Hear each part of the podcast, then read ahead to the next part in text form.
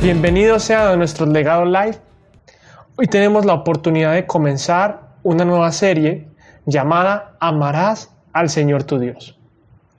Así que hoy tenemos el privilegio de empezar con la parte 1. Quiero que me acompañen eh, a Marcos 12, verso 30, que dice así. Ama al Señor tu Dios con todo tu corazón, con toda tu alma, con toda tu mente y con todas tus fuerzas. Quiero enfocarme en esta primera parte en la sección que dice ama al Señor tu Dios. La palabra amar en hebreo es la palabra ahaba y en griego es agapao, que viene de agape, que es el amor agape, ¿cierto? Que todos conocemos. Y en la escritura esta palabra se puede traducir como afecto. Eso es lo que significa, tener afecto por algo o alguien.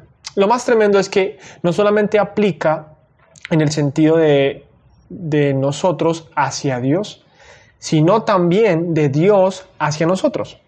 ¿Sí? Lo tremendo de esto es que siempre como cristianos, cuando pensamos en amar a Dios, consideramos inmediatamente la manera o las responsabilidades que conlleva ese amor, ¿cierto?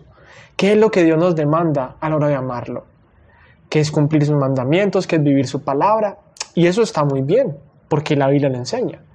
Pero hoy me parece importante considerar, antes de pensar, mejor dicho, en cómo nosotros debemos amar a Dios, reflexionar cómo Dios nos ha amado a nosotros. Y para eso quiero hablar de tres cosas. Quiero como plantear tres puntos. El primero es que el amor de Dios es inalcanzable para nosotros. ¿Dónde dice eso? Jeremías 31:3 nos dice, con amor eterno te he amado. Por eso te sigo con fidelidad. Otra versión dice, por amor eterno te he amado, por tanto te prolongué mi misericordia. Y esa palabra que dice amor eterno significa que el amor de Dios es distinto a todo lo que conocemos. Es inalcanzable para nosotros porque es un amor eterno que no depende del amor del hombre. Lo segundo que quiero plantear es que la mayor muestra de amor de Dios hacia nosotros definitivamente ha sido la muerte de Jesucristo en la cruz. Recordemos, por ejemplo, Romanos 5, verso 8, que dice, pero Dios demuestra su amor por nosotros en esto, en que cuando todavía éramos pecadores, Jesucristo o Cristo murió por nosotros. Creo que no hay duda en esta respuesta. Es la muestra de amor más grande, maravillosa, sublime que Dios nos ha dado y es a su Hijo Jesucristo. Y es algo que todos los días tenemos que recordar. Ahora, lo tercero que quisiera plantear es que sería imposible para nosotros amar a Dios si Él no nos hubiera amado primero. Por ejemplo, dice 1 Juan 4:19, nosotros amamos o nosotros le amamos a Él porque Él nos amó primero. La pregunta sería esta entonces, eh,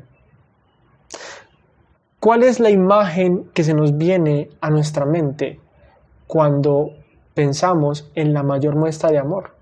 Tal vez esa imagen sea que que un sueño cumplido, una meta cumplida, una circunstancia de la vida favorable.